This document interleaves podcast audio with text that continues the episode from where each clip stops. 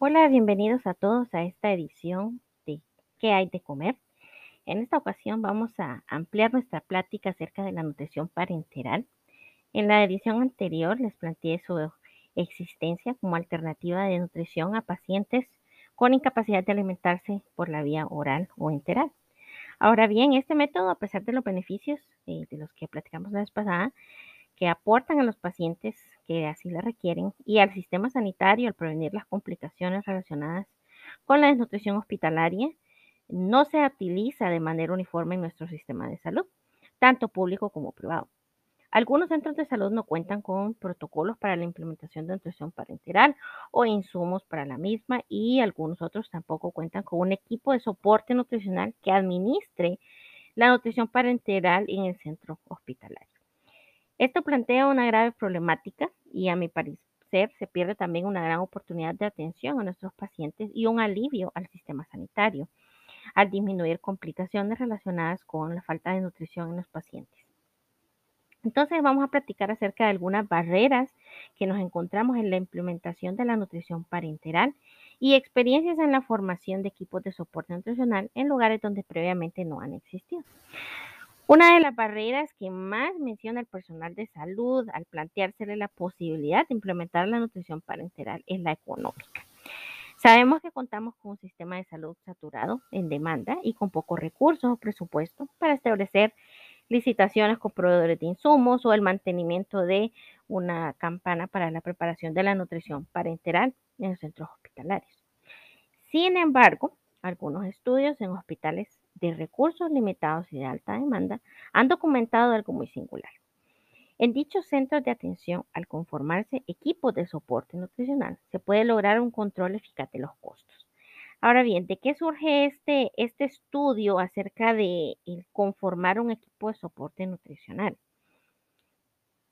En la experiencia anecdótica, cuando se, se requiere de nutrición parenteral o nutrición enteral, el equipo médico eh, indica la necesidad del mismo, prescribe la necesidad del mismo y se aplica, pero no hay un equipo en el hospital que maneje todas las nutriciones parenterales que se están administrando en el hospital, que lleve una documentación de, de las experiencias, de los progresos, de, de los pacientes eh, los beneficios, las complicaciones y todo lo demás que conlleva. Entonces, realmente viene aquí el, el decir del personal clínico, no sabemos realmente la, mm, la cantidad de beneficios que se puede adquirir de la nutrición parenteral de nuestros pacientes. También se puede observar un aumento en los costos porque no hay un protocolo a seguir o una uniformidad en el uso de los servicios de, nutrición parenteral. Entonces, no es solamente recetamos la nutrición parenteral indiscriminadamente, porque entonces obviamente los costos salen de las manos, sino que se trata también de conformar con el personal de salud ya disponible en el centro incluso un equipo que administre el soporte nutricional, incluyendo la nutrición parenteral. Algunos centros de hospitalización incluso han conformado grupos de atención exclusivos de la nutrición parenteral y han registrado el, el resultado de contar con estos grupos de atención o de soporte. Entonces, de esta manera evitamos que se prescriba nutrición parenteral a pacientes que tienen otras opciones de alimentación, por ejemplo que también es un problema. Cuando administramos nutrición parenteral, es cierto, tiene un costo elevado, superior al de otros tipos de alimentación, y el paciente realmente puede beneficiarse de otras alternativas previo a llegar a la nutrición parenteral, pues entonces estamos aumentando costos de manera innecesaria, yéndonos por la parte económica, que es la primera que vamos a discutir. Por ejemplo, con el fin de demostrar la importancia de contar con un equipo y cuantificar el potencial de ahorro en costos que se puede alcanzar con este, un estudio realizó una revisión retrospectiva de los efectos del equipo en los costos hospitalarios durante un periodo de un año, haciendo la claridad que el equipo supervisaba pero no regulaba el uso de la nutrición parenteral total.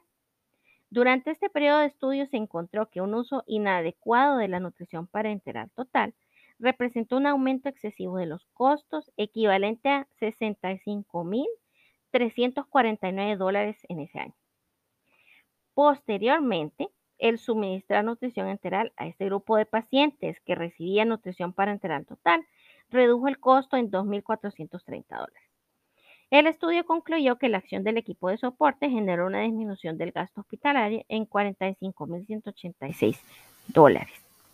Entonces, los equipos de soporte nutricional, que son equipos de apoyo interdisciplinario con entrenamiento especializado en nutrición, a menudo conformados por médicos, eh, nutricionistas dietistas, enfermeras y químicos farmacéuticos, cumplen una función que incluye evaluar la nutrición, determinar las necesidades de nutrición, recomendar em, la terapia de nutrición adecuada y la gestión de la terapia de apoyo nutricional.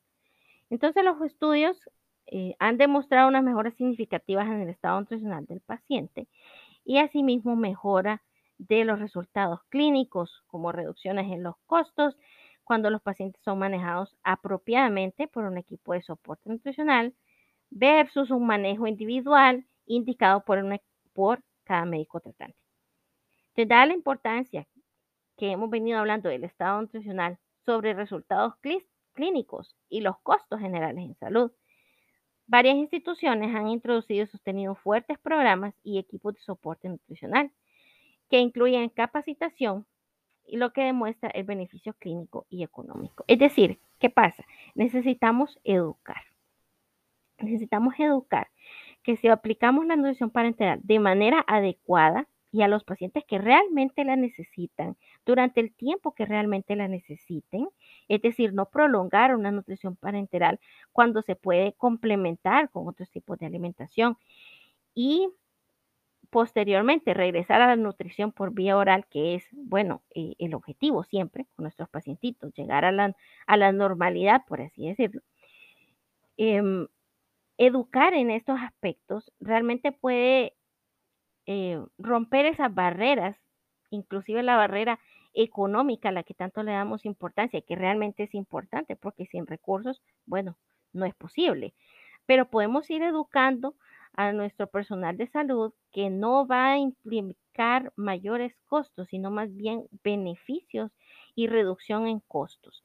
Reducción en costos en el sentido de, como vengo hablando, de Mm, no extenderla eh, a pacientes que no realmente no la necesitan y por tiempo más, eh, más allá del, del necesario. Entonces podemos reducir los costos generales en cuanto a nutrición parenteral y los costos generales en salud al mejorar el estado nutricional de nuestros pacientes. Hemos venido hablando que disminuimos las estancias hospitalarias, complicaciones y readmisiones prematuras. Entonces, con esta evidencia podemos sugerir que un equipo de soporte nutricional puede regular los costos que se teme que aumenten al implementar la nutrición parenteral en el centro de atención. Pero existen otras barreras, además de la económica, por supuesto que sí.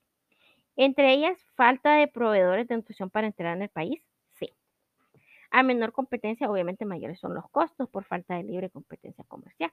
Por ejemplo, en Honduras, de momento, eh, conocemos nada más dos empresas que dominan el mercado.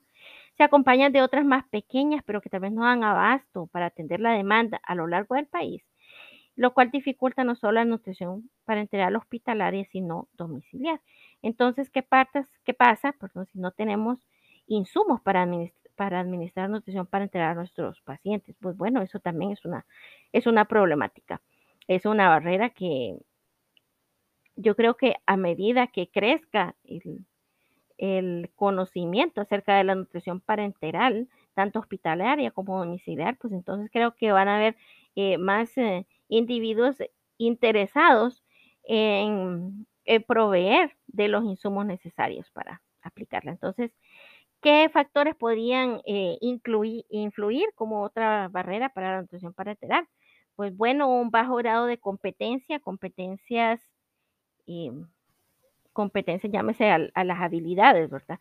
Para aplicar la nutrición parenteral. Una escasa motivación de parte de los clínicos en materia nutricional. No venimos de un sistema eh, educativo en salud que nos hable acerca de la importancia de la nutrición.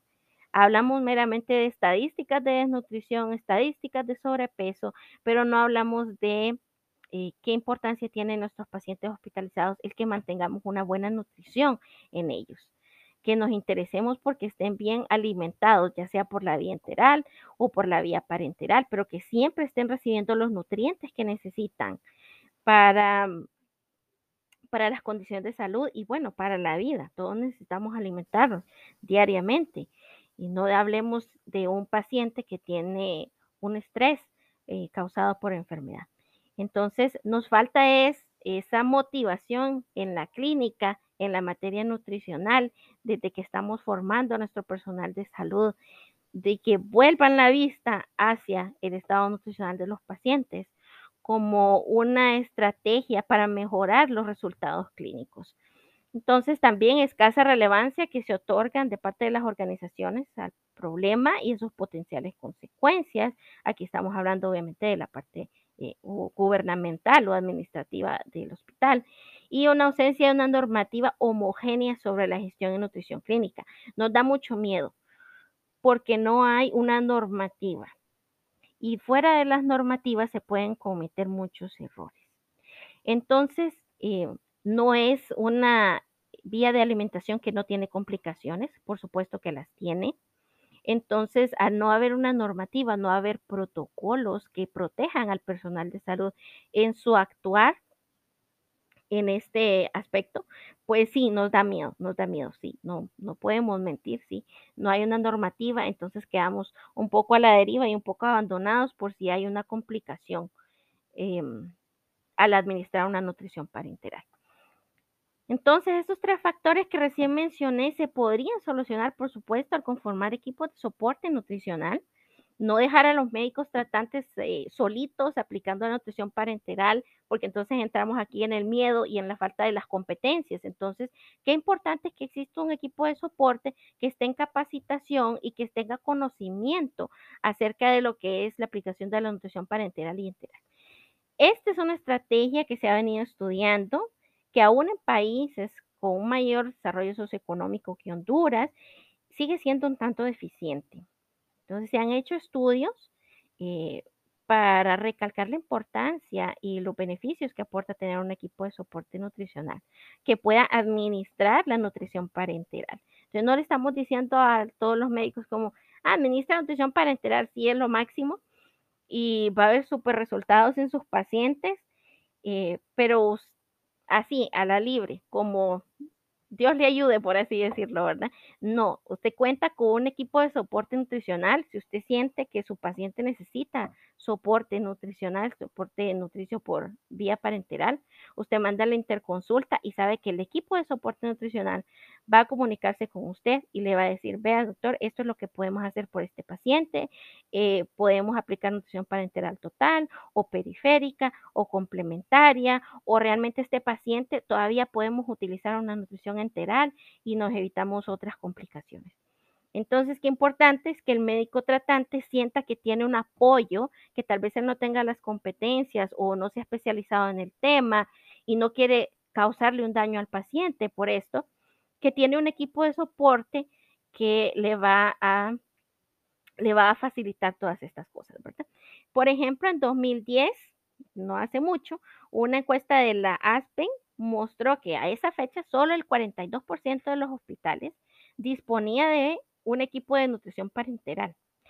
La mayoría eran grandes hospitales universitarios y de ellos solo el 38% efectuaban reuniones diarias alcanzando muy dispares los niveles de intervención.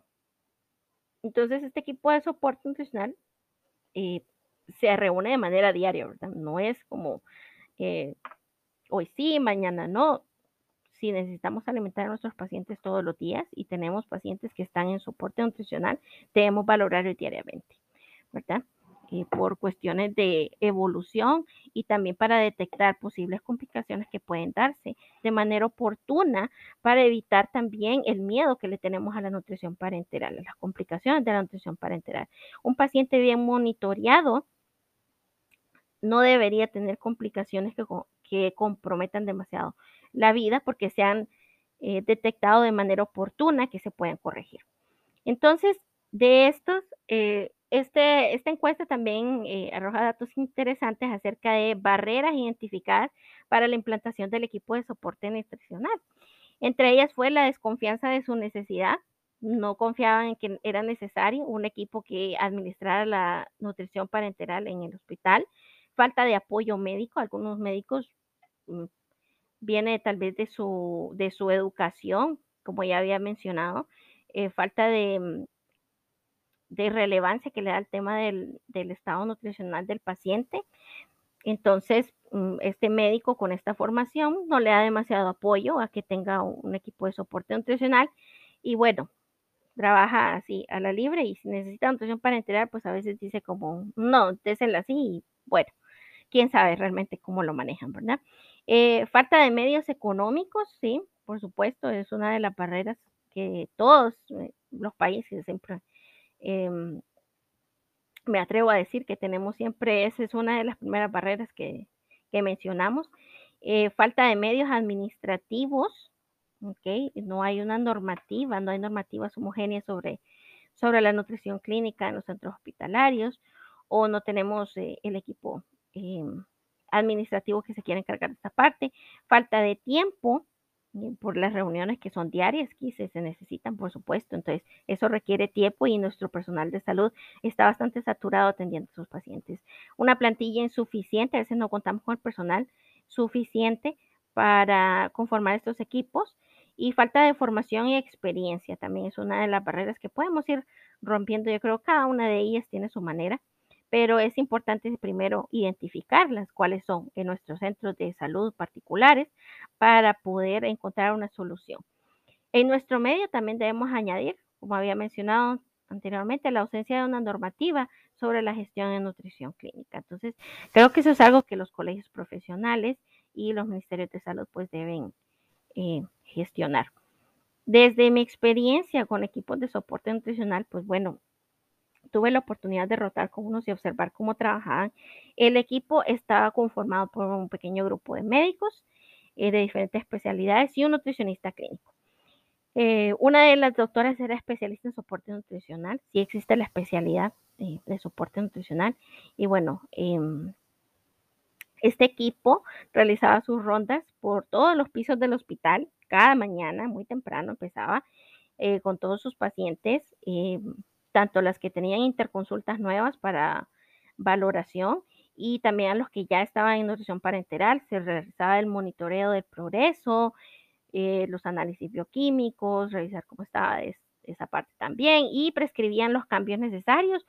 Em, a la, prescripción que ya tenían los pacientes y también, bueno, se determinaba cuando ya era momento de empezar a introducir la nutrición enteral o cuando la nutrición parenteral total eh, podía cambiarse a una periférica, etc.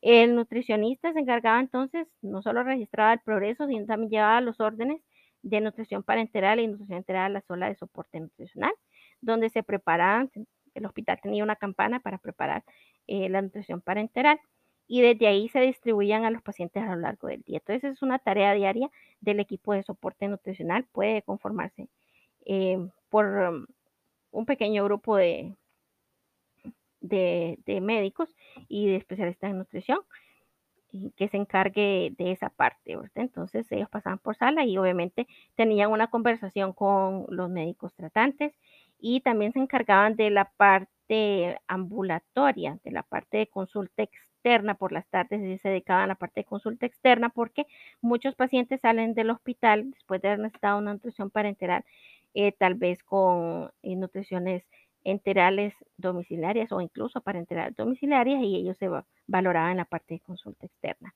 Entonces, definitivamente contar con un grupo de atención en nutrición parenteral que tenga un carácter multidisciplinar, una condición de equipo de intervención inmediata y continua, con un contacto constante con sus pacientes, a quienes no solamente valora e interviene nutricionalmente, sino que les realiza una entrevista clínica y les informa a los pacientes de la evolución que ellos tienen, con una vocación y una proyección docente y de liderazgo nutricional, eh, nos puede ayudar a optimizar las prescripciones de nutrición parenteral en el ámbito hospitalario, así como educar a el personal de salud en cuanto a el beneficio de la nutrición en nuestros pacientes.